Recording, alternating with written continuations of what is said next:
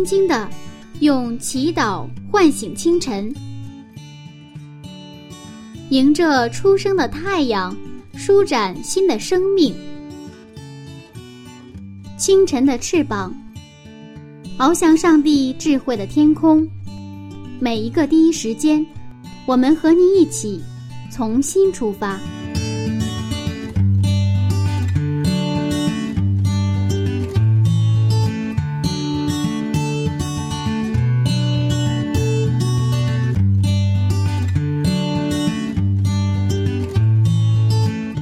时间与上帝相遇，精彩人生从上帝开始。嗨，收音机前亲爱的朋友，早上好！欢迎收听希望之声福音广播电台。接下来您将听到的这个节目是由柚子为您带来的《清晨的翅膀》早灵修栏目。在这里，您将听到有关创世纪的精彩分享。新的一天开始了，您的心情还好吗？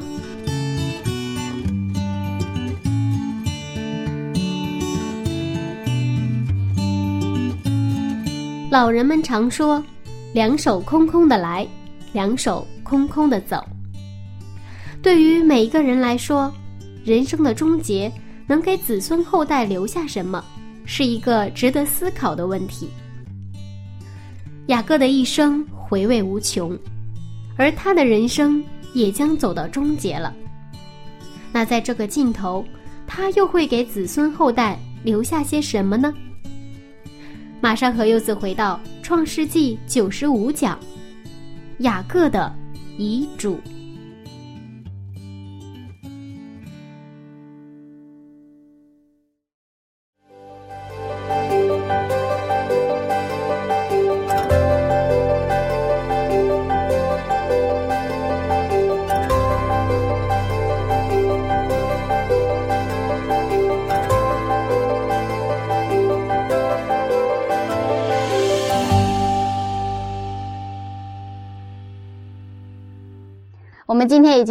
经到了四十七章了，越往后的时候就是越精彩的时候了。是的，是的。嗯，那么我们也看到这个雅各呢，嗯也快要走进他的人生的尽头，是吧？嗯嗯，我们还是看经文，啊、创世纪四十七章二十七节和二十八节。创世纪四十七章二十七到二十八节，以色列人住在埃及的歌山地，他们在那里置了产业，并且生育甚多。雅各住在埃及地十七年，雅各平生的年日是一百四十七岁。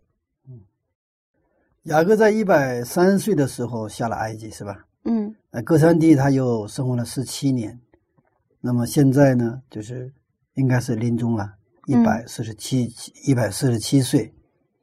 以色列人在住在这个歌山地的时候呢，他们在这强调了两点，就自了产业，而且生育什么甚多。多。那里边就是他们的人口在急剧的膨胀。嗯不过这十七年的生活啊，也要结束了。嗯，雅各也知道自己快要死了，所以他这个死之前呢，要见约瑟一面。啊，我们看二十九节和三十节。二十九到三十节，以色列的死期近了，他就叫了他儿子约瑟来说：“我若在你眼前蒙恩，请你把手放在我大腿底下，用慈爱和诚实待我，请你不要将我葬在埃及。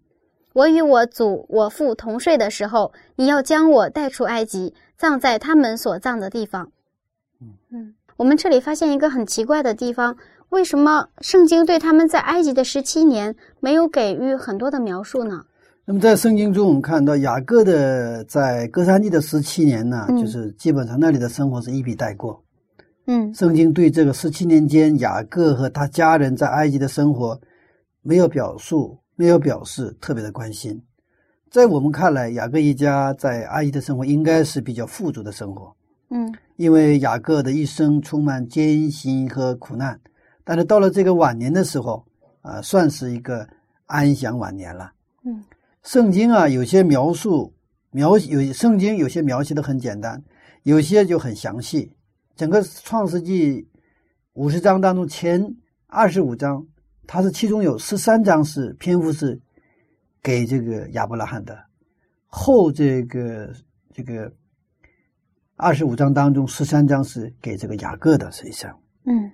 那么后二十五章当中，雅各的比重非常大，但是这个最后十七年呢，就上帝呢就没有太多的关注，他只是一笔带过了。我们的关注在哪里？我们关心的和上帝所关心的是不是一样？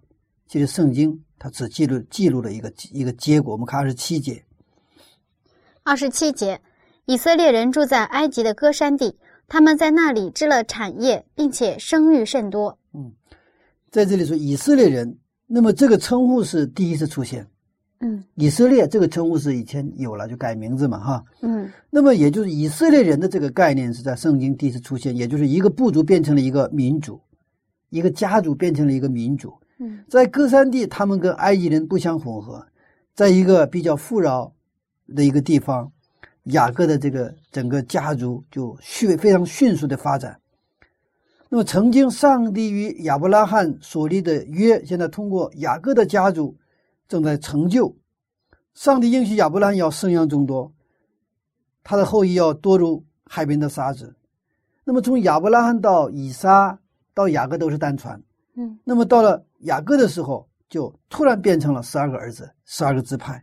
而这十二个支派呢，在埃及的哥山地这样一个小灾难地，那迅速的膨胀起来。嗯那么现在雅各找他留下遗嘱嘛，对不对啊？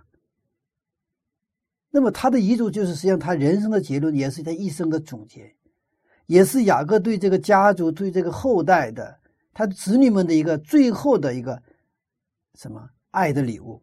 嗯圣经的关心呢，集中到什么？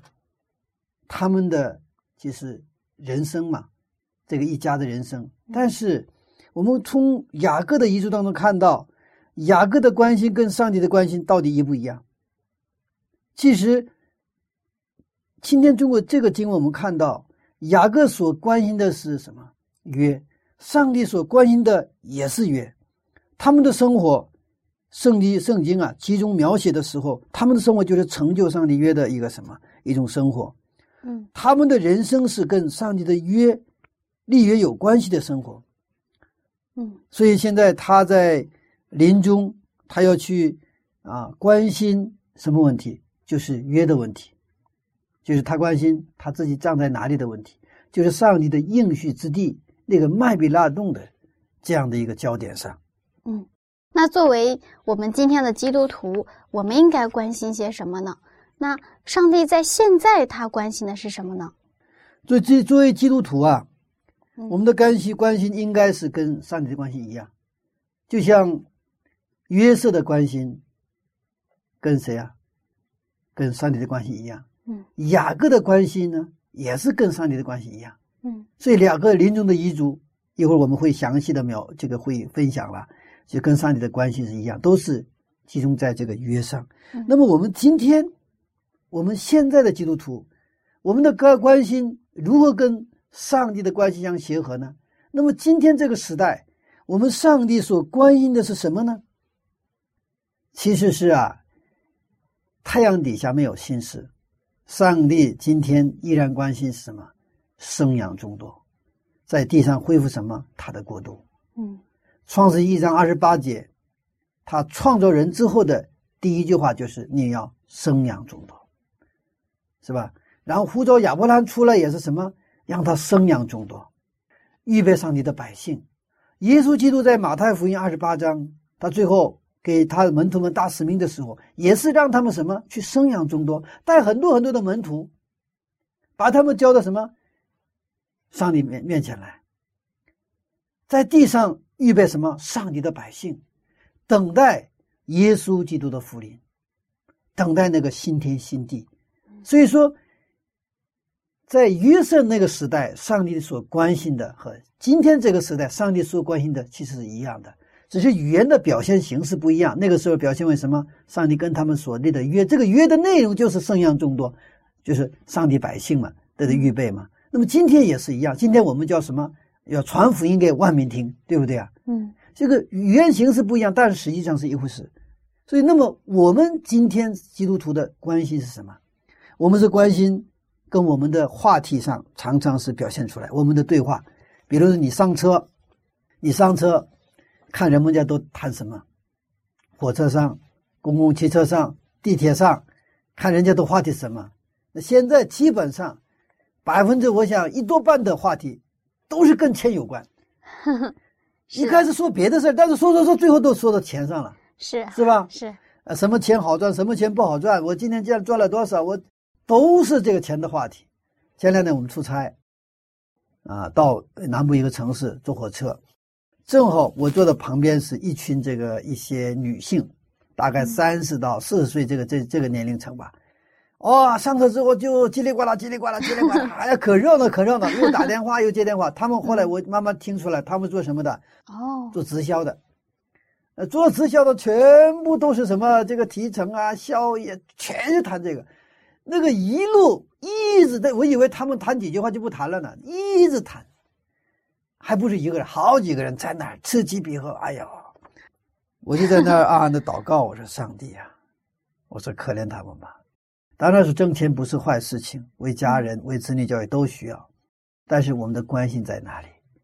如果我们的关心跟上帝的关心根本没有关系的时候，其实我们的命运跟上帝的要给我们的那个那个命其实是没有关系的。嗯，是不是我们基督徒那是非信徒了，不不信的基督徒，不信基督的人了？那我们现在信基督的人，我们在教会里聚会的人，那我们的话题是不是常常也是车子、房子、就业啊、化妆品这些东西？也许我们可能更多的关心是我们的儿子啊、孙子啊、孙女啊，还有压岁钱呐、这这类东西，还有谁要结婚呢？其实上帝关心我们在地上的生活，我们是不是约主的生活？约主是跟别人建立一个约谱的关系，我们约主是要去生养很多什么耶稣门徒的生活，就是让我们的邻舍成为我们的约谱，为我们为他们我们要提供服侍和牺牲。我们跟上帝的关系是不是上帝是约主，我们是约谱？是不是上帝可以说今天我生了你，我是上帝的子女，他是什么？我们的天父。如果我们在地上，我们的关心不是上帝所关心的，我们的角色不是上帝所给我们所约上规定的那个角色的话，那么说，也许我们跟上帝都是同床异梦的。今天我们通过雅各的遗嘱，我们看到雅各的关心在哪里？哈，我们看二十九节，二十九节，以色列的死期临近了，他就叫了他儿子约瑟来说：“我若在你眼前蒙恩，请你把手放在我大腿底下，用慈爱和诚实待我，请你不要将我葬在埃及。”嗯，雅各全家在埃及的生活挺好的，而且他的家人也都在，为什么他不想被葬在埃及呢？是啊，其实家人都在埃及，是吧？嗯，而且这个歌山地是给了他们，也是这个一个非常肥沃的一个地方。嗯他葬在这个地方，家人就是来祭拜也方便，对不对啊？嗯为什么非得要跑到很远的一个一个？可以说，比起埃及，迦南是一个荒凉的地方。为什么葬到那个地方？雅各作为一个总理的父亲，在那里生活真的是什么都不缺乏的生活，是丰衣足食的生活。但是雅各的关心并不在这里，他并不想把自己葬在埃及。如果想葬在埃及，肯定是有个最好的地方，说不定还有他的金字塔留下来。但是他不选择埃及地，而是葬在他的父亲、他的爷爷所葬买的那个迦南的麦比拉洞。嗯，雅各的关心跟上帝的关心是一样的，不以上帝的关心为关心，这叫不得要领。嗯其实，在我们今天公司的生活当中，有两种人，其实信仰当中也是一样，一个叫不得要领，一个叫掌握要领。那什么叫不得要领啊？他们不知道哪些是重要的，所关心的都是不宽痛痒的。作为职业的角度来说，你还不知道，比如说项目的要点是什么。我在过去经营公司的时候，还是现在在教会里做服饰的时候，我会遇到这这一类的人，啊，到现在我还行，能忍的。以前是我忍耐不了。他让他打报告，他报告的内容一二三，全是无没有没有用的那个内容，真正那个要点吧，他点不出来。那可能有一个做一个项目，那可能做一个方案，那方案能说出来，全是可能是没有用的，无关疼痒的，就是不得要领。他不知道哪个是重要，哪个是不重要，轻重缓急他搞不明白。也就是这种思维的话，就是思维很混乱，啊，没有理，没有头绪。如果有头绪，也是他自己的根本，就是因为那种不得要领的人，那他去操作一个项目，他去做一个业务的时候，他不会有结果。有结果也是他不知道什么时候有结果，根本一点底都没有。雅各的关心跟上帝的关心是一样的。如果他跟上帝的关心什么不一样的时候，这个叫不得要领。也就是说，为什么叫不得要领？因为老板知道哪个，一般老板知道哪个是要点。嗯，老板一般是做老板的人都是得要领的人，知道吗？老板老板关心是 A，他提出来是 B，这个叫不得要领。老板做一个项目，他知道他的关键点在，可能是在左前方，他指定为是右下方，这个这个就根本就蹭不到一块去。那么还有一种人就是掌握要领。掌握要领的人是什么？关心老板所关心的。如果信仰上说是以上帝的关心为关心，这个叫什么？掌握要领。特别是我们基督徒的人生也是一样，真正抓住上帝关心的时候，才叫得到要领。所以说，什么是聪明的人？什么是真正啊有见识的人？他就是知道什么是上帝所关心的。我们做教会的工作，我们做教会的服饰，这里要抓住一点：上帝关心什么？上帝为什么在地上建立教会？其实他建立教会是有他关心的事情，是吧？但是我们可能常常忘了上帝所关心的。我们在攀登喜马拉雅山峰的时候，要再建立一个什么一个大本营，对不对？大概在可能海拔在四千米，是吧？四千五百米、五五千米的地方设立一个大本营，然后在这个大本营为。基地，然后往上冲，然后这个大本营里吃的喝的什么都有了。本来我们建立大本营的时候，我们的这个关心什么？我们关心是攀登珠穆朗玛峰，喜马拉雅山的珠穆朗玛峰，对不对啊？嗯。但是住一段时间忘了，我们关心的是开始在这关心什么？大本营里边的话，厕所应该怎么处理啊？怎么这个水的问题啊？啊，人们这个这个这个。烤箱的问题啊，电源的问题啊，还有这个什么联络信号的问题，好多会出现很多的情况嘛，对不对啊？还有怎么去接待新闻报道的这个记者的问题，好多好多事情。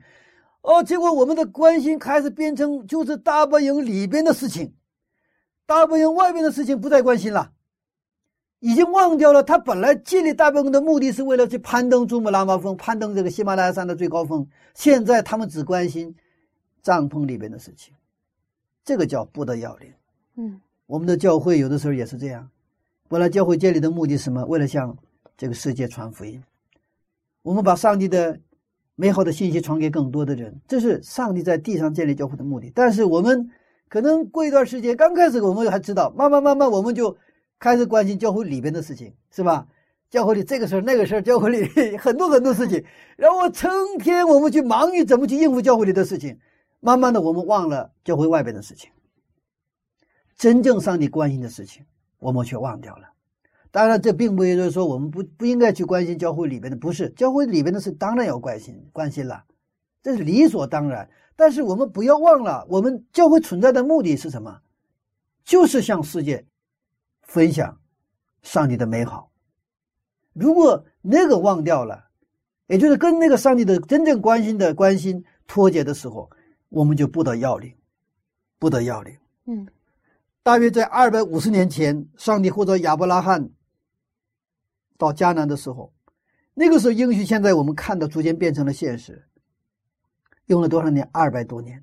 我们常常在很短的时间内要成就很大的事情，我们拼命的想一蹴而就，一步到位，但是我们不愿意去等待。这好比像到这个到井哈。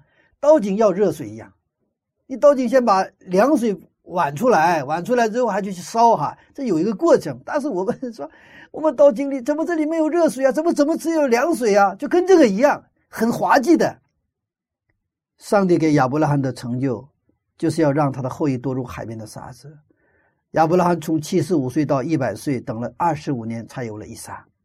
在他以撒的时候，四十岁结婚，六十岁才有了谁呀？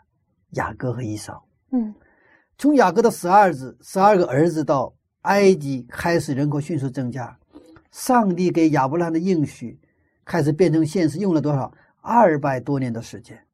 那既然在他们的身上应许实现用了二百多年，那在我们的身上是否也有上帝很长远的、一时看不到结果的计划呢？我们在地上做客旅，是不是没有方向？是有方向、有目标，嗯，并不是匆匆忙忙。要走的路是要集中于使命上，也就上帝的关心上。一生只做一件事，嗯当然为了这一件事，我们可能一生要做很多很多的事情，是吧？我们要做很多很多的业务，我们也有可能学习很多很多的东这些这些这这个需要的这种预备哈。我们在地上做上帝的代表，做约主。我们在地上生活的时候呢，要成为邻舍的约主。那么一生要集中于这件事情，集中于做什么约主，然后生养众多，服侍牺牲，这才是上帝的想法，这才是上帝所要关心的事情。嗯啊，那么上帝在我们身上的计划其实很简单。当然，我们这个计划在每个人按照自己的恩赐，在不同的这个职业哈、不同的岗位上，我们都在做这一个事情。当然，我们有时候一时间看不到结果，嗯有时候可能我们生前都看不到结果，这就需要信心了，是吧？哦我们中国有句古话说：“前人栽树，后人乘凉”嘛。嗯啊，我们现在很多的，包括教会里的很多的现在条件，都是我们的长辈们、我们前辈们用他们的汗水，甚至他们的那个这个鲜血换来的啊。而且他现在的教会的很多情景，我们的老前辈们他们可能都没有看到，他们所种下的种子，他们做撒播的汗水所得的结果，他这可能没看到。嗯我们今天也是一样。我想我们有有两个，一个是长期和短期的。那么短期我们需不需要一些呃一些果效？需要。那个短期的果效，首先最重要是我们的生命的改变，我们的品格的变化，在我们身上上帝的什么形象的恢复。其实这个是，也许需要一生的时间，也许需要什么，有一些改变是，也许可能用一年两年也有一些改变。但是我们一生都在改变当中，所以我们并不觉得什么乏味。为什么？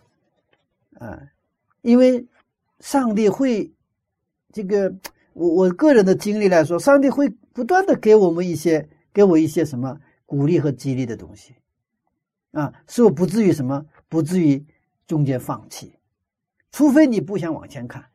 以色列百姓在旷野他们行军的时候，前面就有火柱和云柱带领着他们。就能去经历。我们不是孤孤零零的在旷野里，在荒山野岭，我们在那儿徘徊，不是的，有上帝在我们前面引领啊。所以这种生活啊，那么其实不是那种一种孤单的生活。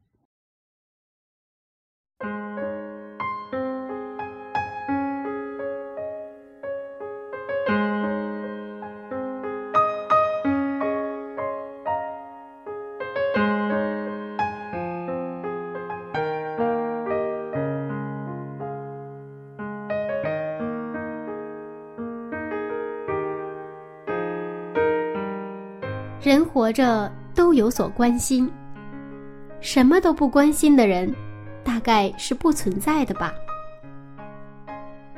而我们关心的事情，就会成为我们的生活和习惯。上帝关心每一个人的成长和在人身上他自己形象的恢复。以前柚子从来没有想过上帝关心些什么。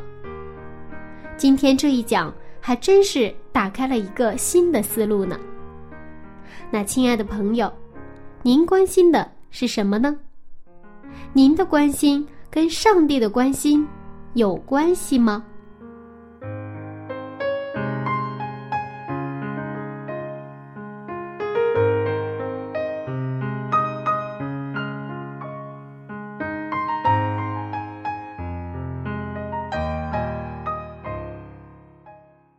好了，亲爱的朋友，我们来欣赏一首非常好听的歌曲，这是来自基督复临安息日会和平教会的一首《我要侍奉他》。闭上眼睛，慢慢的聆听。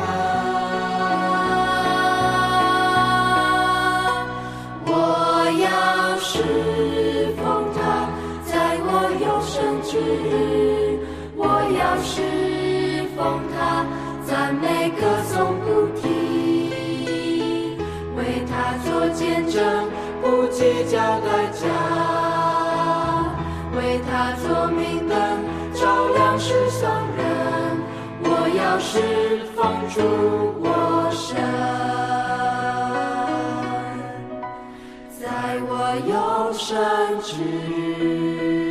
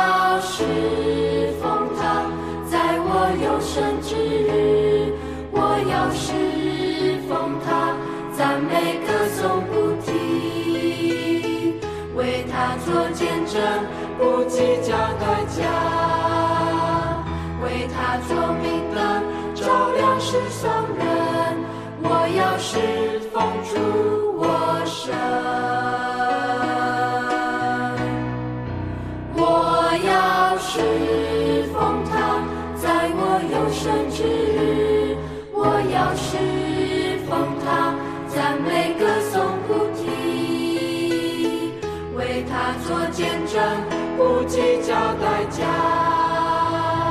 为他做明灯照亮世上人我要是放逐我生在我有生之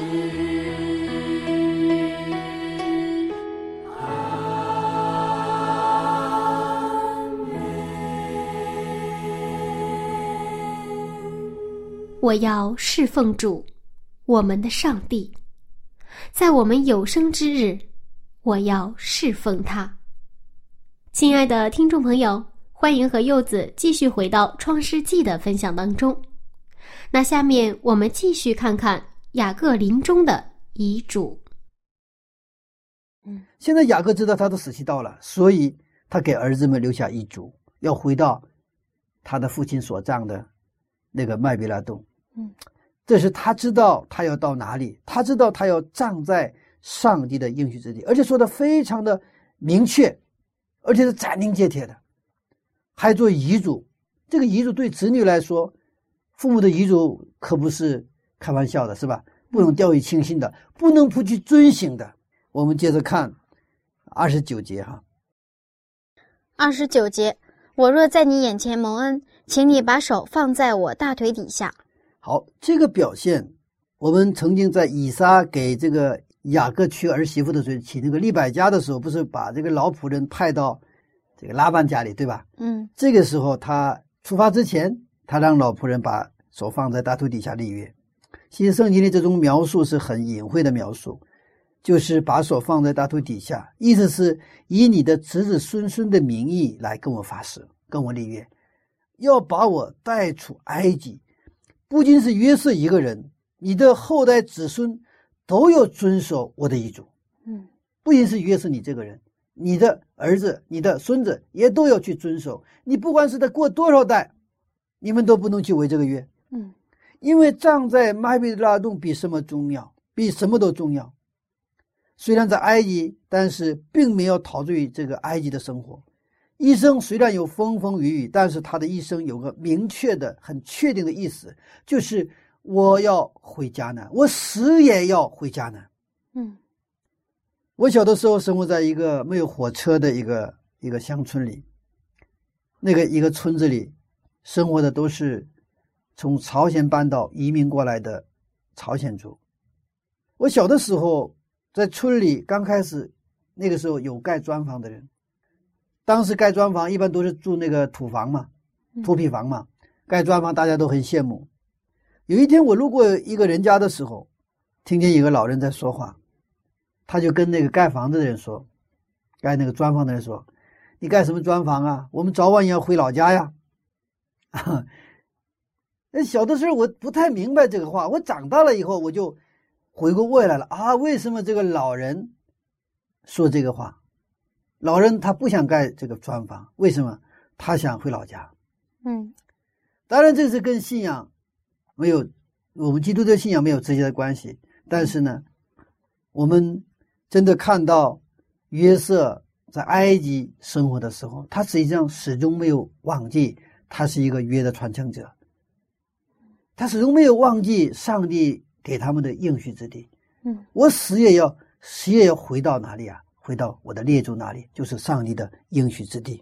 嗯，那也就是说，因为这有约有这个应许，所以才让这一家人有这样一个强烈的盼望。对，他是这个实际上这种。约呀、啊，是凝聚这个家族的那种信仰的力量，凝聚也是一个贯通他们一代又一代那种延续下去的一种力量啊！他是看不见的，但是可以说他就是他们生活的中心。嗯啊，那么雅各在埃及生活很好，什么都不缺，但这里不是久留之地，要回到迦南，就像亚伯拉罕一样，是当代的富翁，他完全可以盖一栋别墅。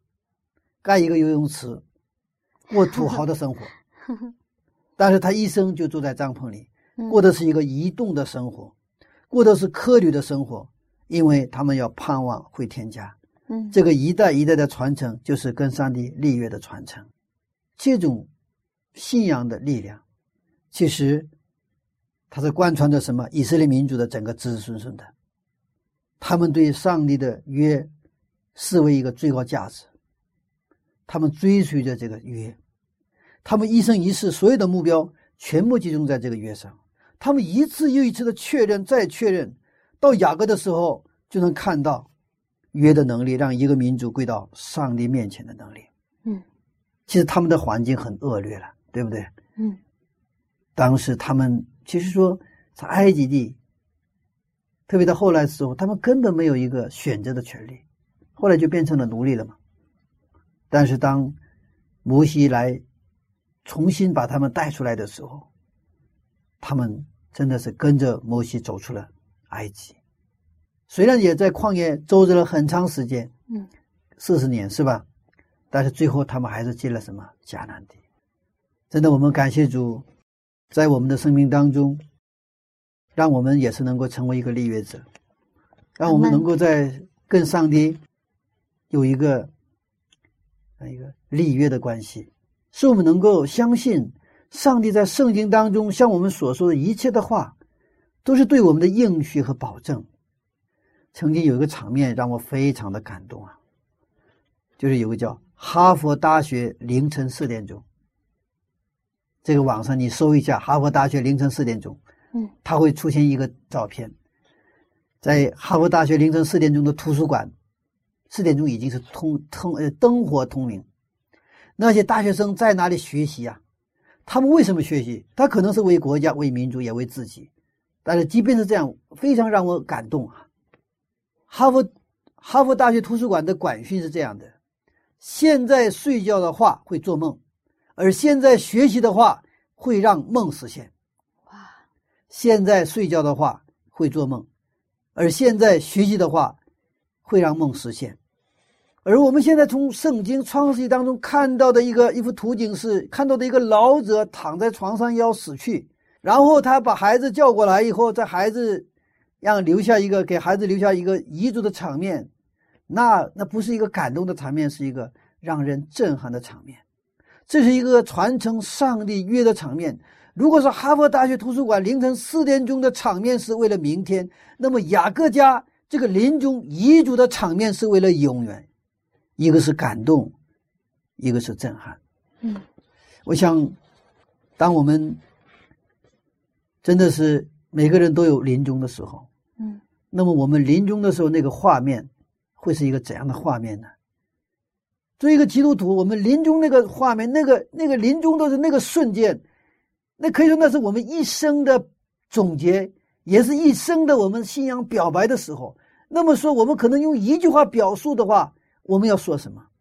雅各他让约瑟跟他立约，让他发誓：我死后把我带回老家，带回上帝的应许之地，带回我的爸爸，还有我的爷爷，是吧？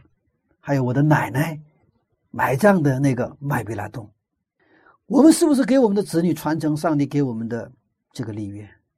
是不是不断的带动我们周边的人？我的子女他们的生活，是不是再一次确认作为遗嘱传承给我们子女的生活？是不是把这个作为最好的爱的礼物传承给他们？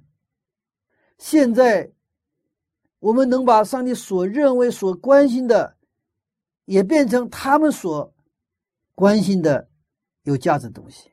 其实我们在教会当中常常看到。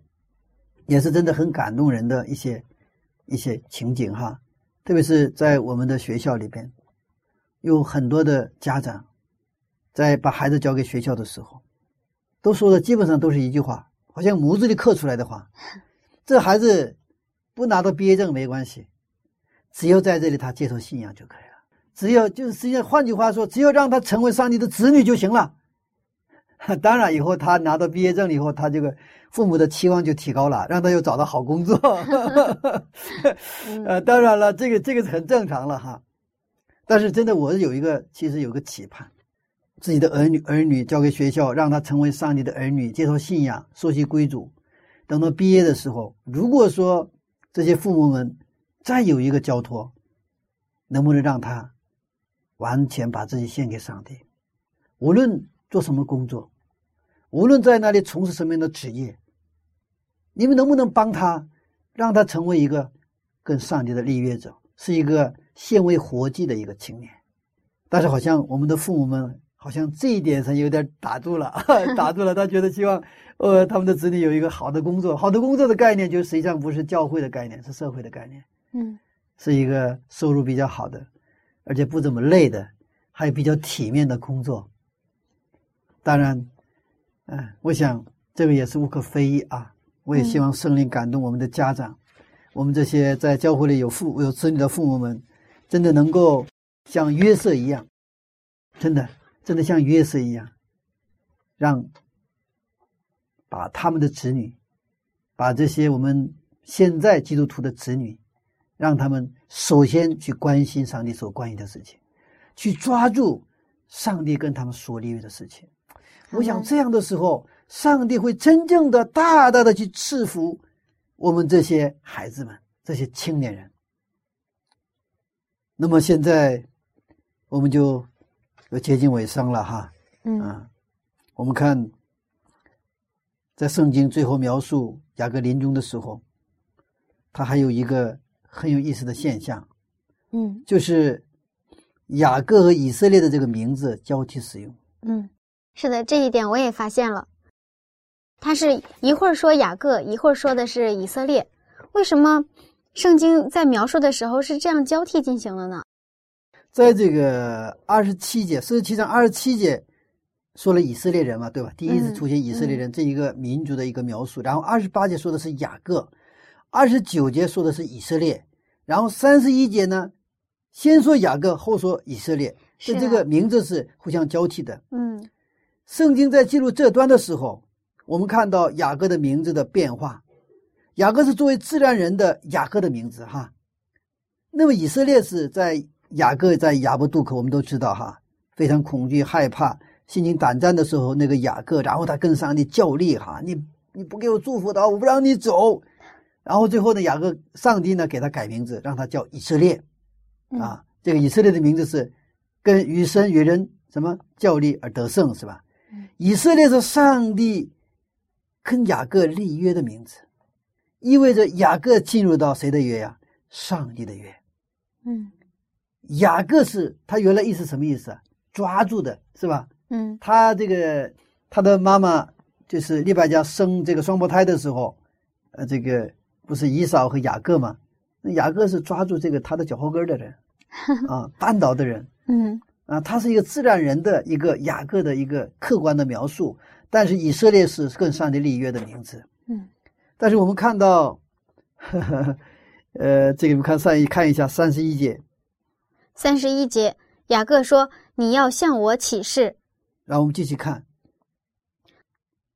约瑟就向他起了誓。于是以色列在床头上敬拜上帝你。看，他这三十一节啊，他出现这个名字本身就发生了一个改变，是吧？嗯雅各说：“你要向我起誓。嗯”这个时候雅各还是有点信心软弱哈，所以不太相信，然后又要什么约瑟起誓。这个时候圣经用的名字是雅各，但是到了最后，约瑟起誓了之后，你看，约瑟就向他起了誓，于是以色列，他名字变了，是吧？嗯圣经记录雅各的名字变成了什么？以色列。感谢上帝，整个临终遗嘱结束的时候，以色列在临这个临终的床头上什么敬拜上帝是吧？嗯于是以色列在床头上敬拜上帝，嗯这是一个非常完美的大团圆的结局。这个结局比雅各跟约瑟的相见还让我们感动，而且更加的向往的一个场面。嗯，一会儿叫雅各，一会儿叫以色列，他这个名字不断的变化，让我觉得是不是像我们的人生一样，一会儿很成功，一会儿很失败，这样。对呀、是啊，也像我们的状态，我们有时候像基督徒，有时候不像基督徒，哦，对吧？是这样。有的时候我们就是一个自然人，嗯有的时候我们是跟上帝立约的这种作为上帝儿女的一个一个一个层面，那就是我们作为自然人的状态，就是雅各的状态；我们作为跟上帝立约的状态，就是说基督徒的状态，就是这个以色列的状态。所以一会儿像雅各，一会儿像什么以色列。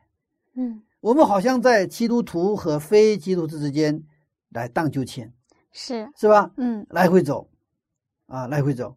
所以我们这个最典型的特点就是，我们在周末我去教会啊聚会的时候吧，我们想基督徒，啊，我们的感觉哈，然后离开教会，然后走出这个教会的门，啊，走出一步，我们开始不觉得自己是基督徒了，对不对？嗯然后有的时候，比如说我们在职场啊，在社会当中，有时候我们也感觉到我们是基督徒，那么那个时候我们又又觉得特别受约束，对吧？是，呃，非常的没有自由，也束手束脚啊，什么都不敢干，什么都不敢动，包括看书，包括学习，包括去交往，我们就是非常怎么说呢？没有自由。当然，我们需要谨慎，因为这个世界充满的诱惑和挑战，是吧？嗯也有很多的真的是撒旦的网络在那里边等着我们，我们真的是警醒祷告。但是一个真正有忠心的人，他不会倒下，但是倒下也会起来。嗯。那个忠忠心来自于哪里？忠心就是以上帝的关心为我们的关心，嗯。然后我们进入到什么？跟上帝的一种立约的关系当中，嗯。把自己完全什么？献为活祭。啊。嗯。耶稣基督在跟他们的门徒们的教训的时候，他说：“你们想跟随我吗？你们跟随我就背起你的十字架来跟随我。”这一段圣经我们也常常误解、误读啊，所以我们一般理解为这个十字架什么我们的一些问题，比如说有的时候，呃，我家的丈夫不来教会啊，这是我的十字架，或者说我现在是残疾人啊，那个残疾是我的十字架。有的人说。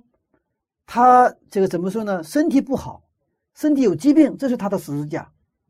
但是耶稣在让门徒们跟随他的时候，这个说的时候，你要背起你的十字架跟随我的意思，并不是这个意思。背起十字架意味着什么？你要死，你要想跟随我吗？你先死吧，你先死亡跟随我。你不死的话，你跟不了我。嗯。这个就是跟什么话一样？他见到这个尼哥底母的时候说：“你需要重生，你不重生的话，不可能见上帝的国。”是一个意思的。嗯，不是说你这个尼哥底母你已经很优秀、很卓越了，你通过跟耶稣的相见，你想变得更加优秀吗？更加卓越吗？No，不行，你重生。你想做我的门徒吗？那背起你的十字架跟随我，你把自己钉在十字架上，然后跟随我。那用保罗的语言说，你把自己献为活祭，这实际上都是一个意思。那这里有一个共同点，就是什么？我们活着的不再是我们，我们活着的什么？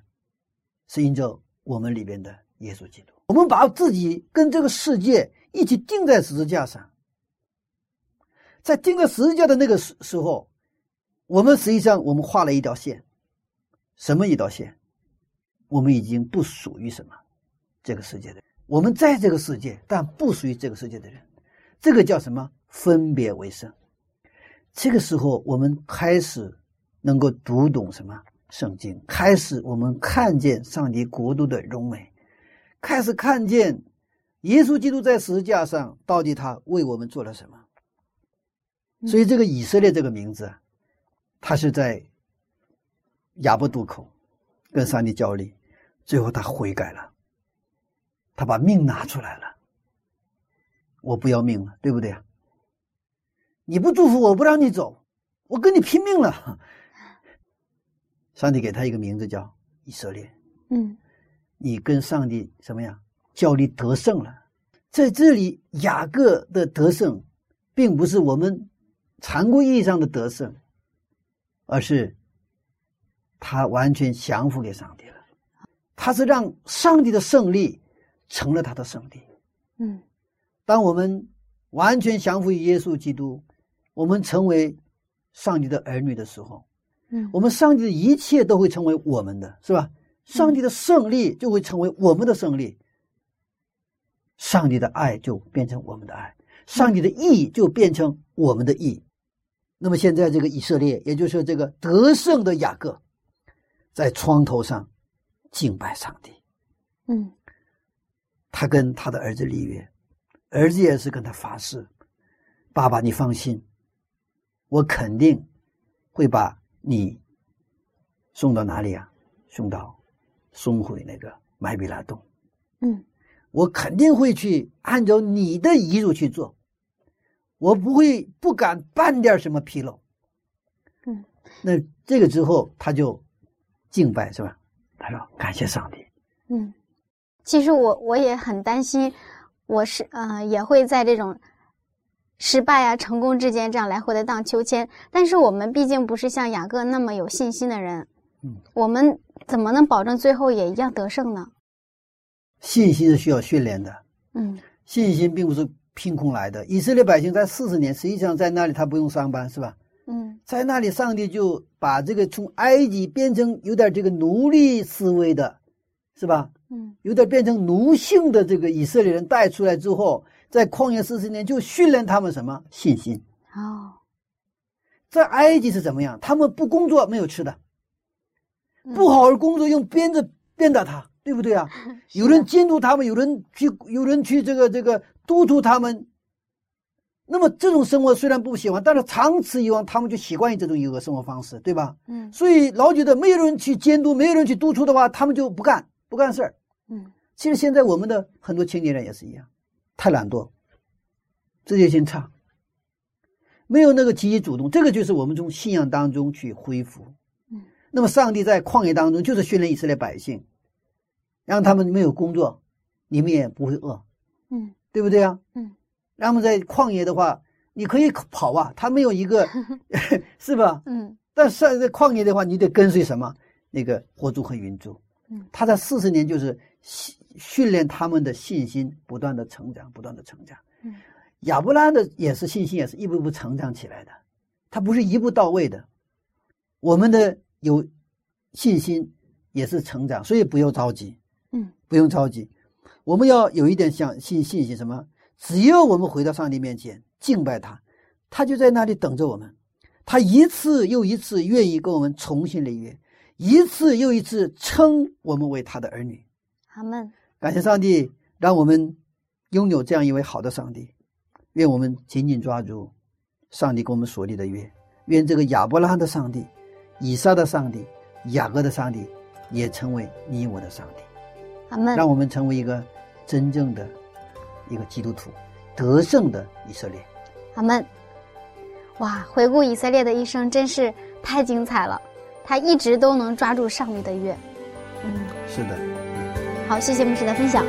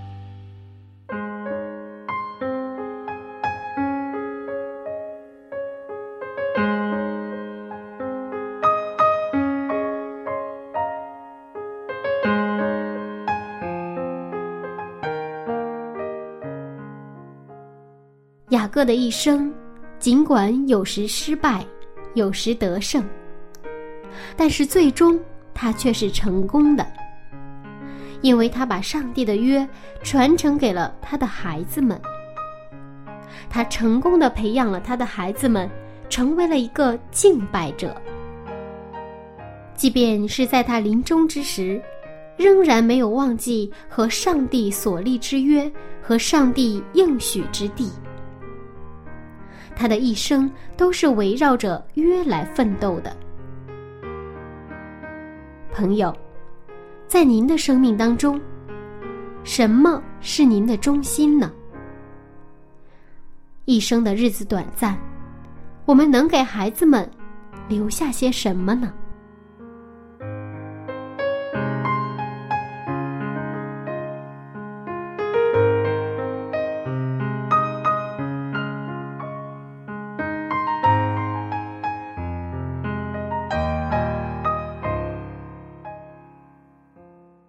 下面，柚子邀请您一同来祷告。亲爱的天父上帝，感谢您对我们的爱，对我们一生的引领。我们的人生，您都看见，如同您看见雅各的人生一样。父啊，恳求您的圣灵引导我们。使我们一生不偏离您的道，一生不忘记您的美好约定，直到您再来的日子。这样祷告是奉靠主耶稣的名，阿门。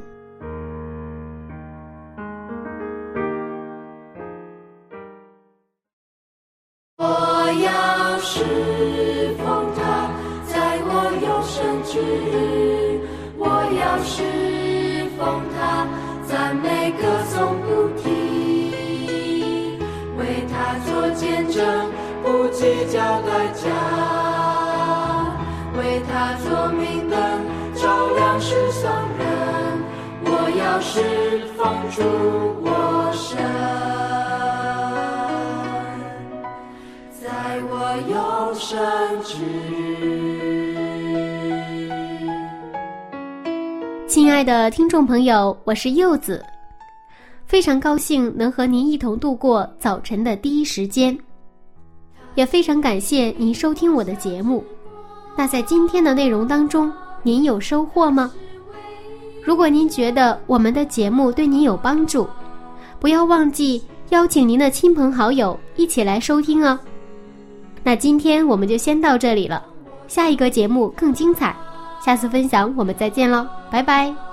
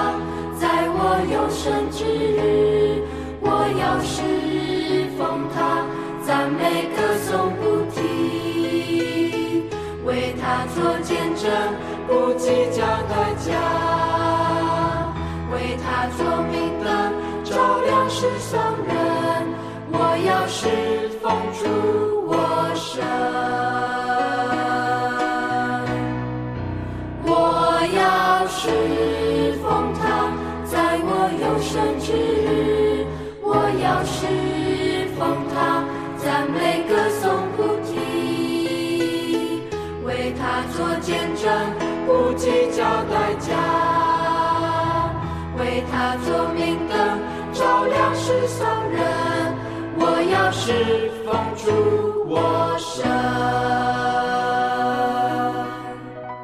在我有生之。